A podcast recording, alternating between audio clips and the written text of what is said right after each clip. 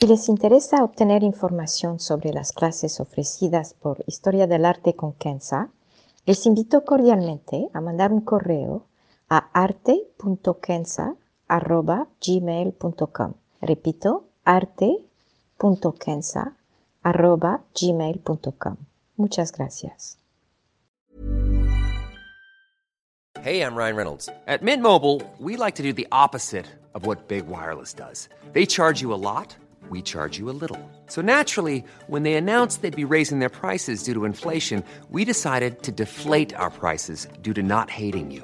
That's right. We're cutting the price of Mint Unlimited from $30 a month to just $15 a month. Give it a try at mintmobile.com slash switch. $45 upfront for three months plus taxes and fees. Promo rate for new customers for limited time. Unlimited more than 40 gigabytes per month. Slows. Full terms at mintmobile.com. Historia del arte con Kenza.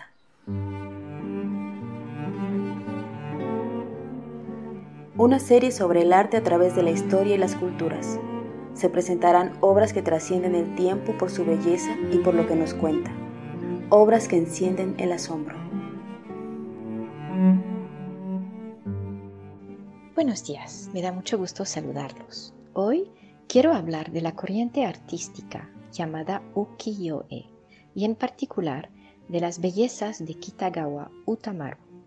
Con esta estampa que se llama Amor Pensativo, que data de 1793 y que se encuentra en el Museum of Fine Arts en Boston.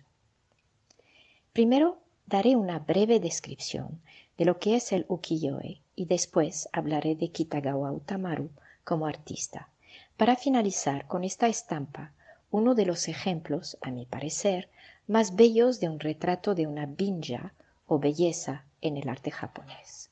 Primero, ukiyo-e. La palabra ukiyo expresa una idea fundamentalmente budista sobre la natura transitoria o efímera, si prefieren, de la vida. La e al final de la palabra significa imagen. Mientras que podría parecer una idea pesimista, en realidad es una idea muy refrescante, ya que nos ayuda a apreciar el momento. Las flores de cerezo tienen aún más belleza porque justamente sabemos que no durarán y sabemos también que regresarán en la próxima primavera. Esta realidad transitoria se tradujo en el arte en una visión de un mundo que los artistas llamaron flotante, y por eso muchas veces se traduce ukiyo-e como imagen del mundo flotante.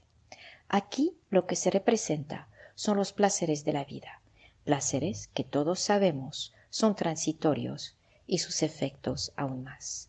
Tenemos entonces representaciones de la naturaleza con sus cambios de temporada, escenas de kabuki, el teatro japonés, escenas de la vida cotidiana y, por supuesto, las bellezas, las mujeres o binjas. Un elemento importante es que por primera vez en Japón tenemos un arte que no es dirigido exclusivamente a la élite, pero al pueblo. Anteriormente, las obras de arte eran muy caras y no al alcance de todos por sus medios, por ejemplo, pinturas sobre seda o biombos altamente sofisticados, esculturas en marfil, porcelana delicada, etc. Con el ukiyo-e, es decir, las estampas, se podía producir cientos de ejemplares a partir de un mismo bloque de madera, lo que ayudó a difundir el arte más allá de las puertas del Palacio Imperial o de los castillos de los notables políticos o hasta de los monasterios budistas. Además, los temas eran temas que la gente podía apreciar, como vistas del monte Fuji o retratos de famosos actores de kabuki o del sumo, y por supuesto, las bellezas del distrito Shojiwara en el distrito rojo de Edo, como se conocía a la joven ciudad de Tokio en la época. Agregaría que se imprimían también lo que se llaman ukiyo shoji, que podríamos definir como las primeras versiones de lo que hoy llamaríamos novelas ilustradas, con capítulos a la venta cada semana. Hay que subrayar que en la época Edo de Japón, y especialmente en Kyoto y Edo, el nivel de alfabetización era particularmente alto, tanto entre las mujeres que los hombres. Los más famosos artistas eran Suzuki Harunobu, que admito es mi favorito, y haré un podcast sobre sus obras próximamente, Katsushika Okusai, famoso por su gran ola y sus vistas del monte Fuji, entre tantos otros, y por supuesto Kitagawa Utamaru, cuya obra estamos viendo hoy. Y hay muchos otros. Les recomiendo, de hecho, ver la colección del Museum of Fine Arts de Boston, que es una de las más impresionantes en el mundo, pero más que todo, que tiene un sitio web extraordinario y fácil de accesar. ¿Cómo se hacían las estampas? Muy brevemente. Es una técnica que data de principios del siglo VIII y se usaba para copiar y diseminar los textos sagrados budistas, un poco similar al uso de la imprenta, pero con bloques de madera donde se cincelaba las letras y se hacía así varias copias de la misma página. En 1765, una nueva técnica ayudó a transferir esta técnica de un simple texto a una imagen. Dicha técnica es el polícromo, o uso de papel con varios colores, lo que permitía después de cincelar una imagen tener estampas coloridas. Al principio era con colores muy básicos como el amarillo, el negro y el rojo, pero poco a poco se han integrado otros colores hasta llegar a un arte extremadamente sofisticado con detalles y tonos diferentes. Ahora los bijinga.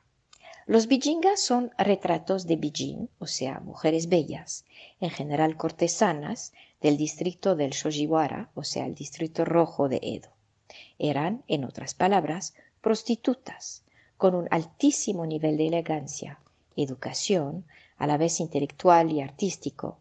Podían tocar varios instrumentos como el shamisen o el koto, bailar y tener discusiones altamente sofisticadas sobre poesía o textos budistas. De hecho, cuando su auge culminaba, muchas o se casaban o se retiraban a un templo budista. Kitagawa Utamaru pintó más de 120 retratos de las Bijin y algunos, como este, son lo que se llama Bijin Okubiye, perdón por tantas palabras en japonés. Es decir, que son retratos que se enfocan en la cabeza. Aquí se representa a la mujer con toda su elegancia y toda su sensualidad. Se ven discretas y a la vez con emociones.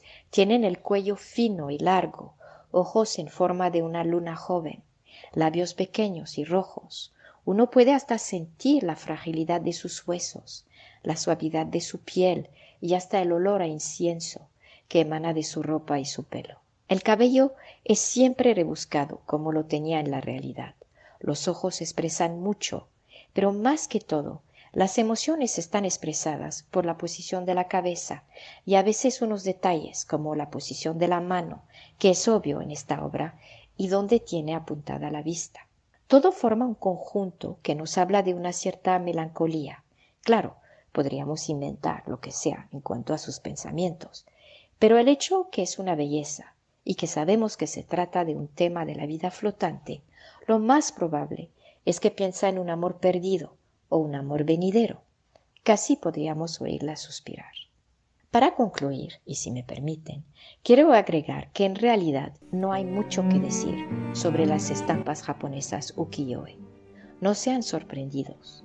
Es un arte que me ha fascinado por muchos años y del cual tengo, creo, muy humildemente, un conocimiento relativamente amplio. Pero no es un arte que se presta a discursos infinitos, como podría ser una obra de Leonardo da Vinci. Se puede, como lo he hecho, dar un contexto histórico, hablar brevemente de la técnica y señalar algunos detalles de la obra. Pero un ukiyo-e, como esta estampa de una elegancia extraordinaria, se aprecia en silencio. Se estudia tranquilamente en su conjunto y después observando algunos de sus detalles. No es una obra que implica un debate sobre una forma de arte o la otra y que tiene una verdadera relevancia para entender quién fue retratada. Más bien, hay que quedarnos en silencio y mirar, dejar que entre esta impresión fugaz de belleza y sensualidad, dejarnos llevar aunque sea un instante, y darnos cuenta entonces que sí, todo es transitorio. Arigato gozaimashita. Gracias.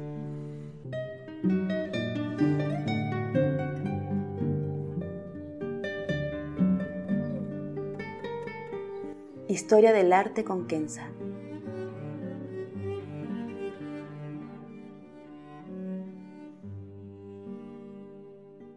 Para ver las obras que se presentan en este podcast y a la vez descubrir otras que podrían despertar su asombro, les invito a seguirnos a través de la cuenta Instagram Historia del Arte con Kenza. Gracias.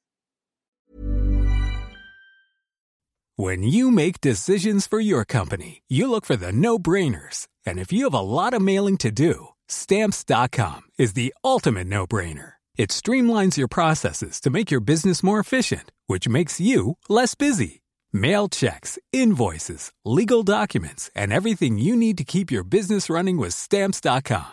Seamlessly connect with every major marketplace and shopping cart. Schedule package pickups and see your cheapest and fastest shipping options from different carriers. With rates up to 89% off USPS and UPS rates. And with the Stamps.com mobile app, you can take care of mailing and shipping wherever you are. Make the same no brainer decision as over 1 million other businesses with Stamps.com. Sign up with Code PROGRAM for a four week trial, plus free postage and a free digital scale. No long term commitments or contracts.